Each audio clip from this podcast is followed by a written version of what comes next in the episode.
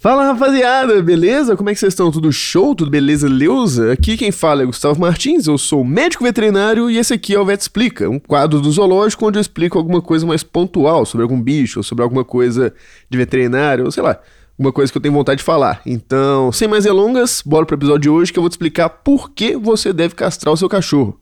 Dali? Dali. Então, bora, presta atenção porque isso aqui é importante. Demorou? Bora lá, Emerson.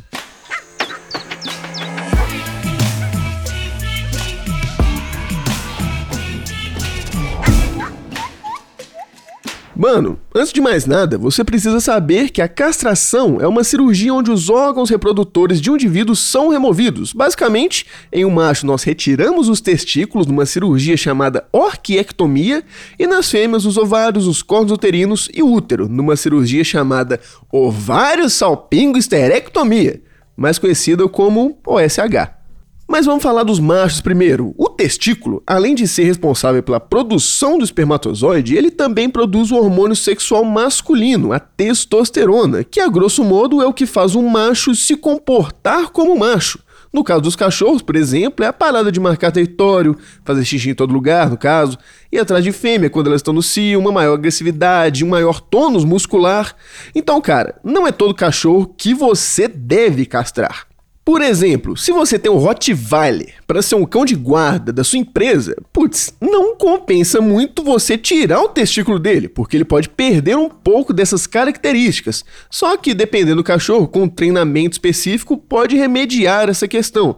Mas se você só tem um cachorrinho de estimação de companhia, aí cara, realmente é sempre bacana castrar. Por quê? Primeiro, ele vai ter uma maior qualidade de vida. Ele não vai precisar ficar brigando por fêmea na época do cio, ele não vai ficar maluco querendo fugir de casa, vai diminuir muito ou praticamente zerar as brigas que ele tem.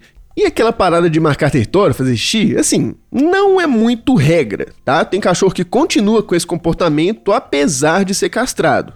Segundo, Prevenção de doença. Cachorros mais velhos são mais propícios a desenvolver alterações na próstata. E claro, sem testículo também é impossível ter câncer de testículo. Então, só sucesso.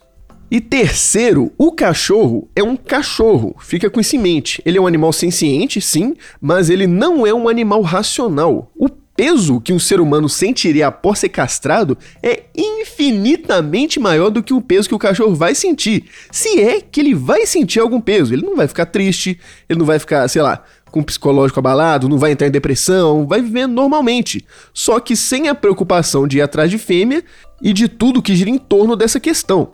Por favor, cara, não humanize o seu animal de estimação. Os, os. Agora pra fêmea, que, assim, sinceramente, vamos supor que você tem um macho e uma fêmea, só quer castrar um, castra a fêmea porque ela vai dar 10 vezes mais problemas do que o macho.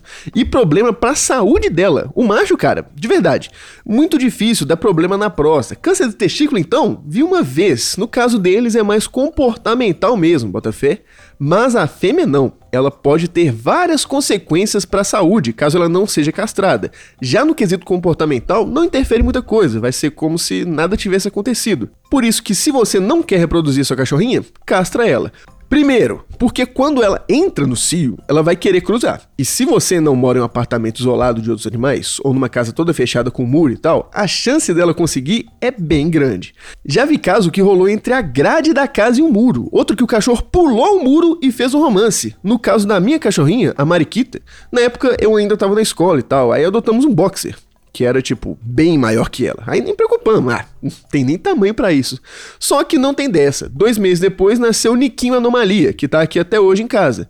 Depois disso, teve uma vez que fomos abrir o portão aqui de casa e ela fugiu. Encontramos ela na esquina com o cachorro que mora lá, feliz da vida. Aí acabou a festa porque eu castrei ela. Então, gravidez indesejada é um problema sério. E com isso também tem DST, que não é tão comum assim, mas acontece. Quando acontece, é complicado de tratar. Outra coisa, piometra, cara. Isso aqui, velho, é uma merda, porque quando ela entra no cio, o canal vaginal dela meio que fica mais aberto, justamente para receber o macho e os espermatozoides dele terem acesso ao útero e ter filhote e tal. Só que nisso, muitas vezes rola de entrar uma bactéria e causar uma infecção no útero.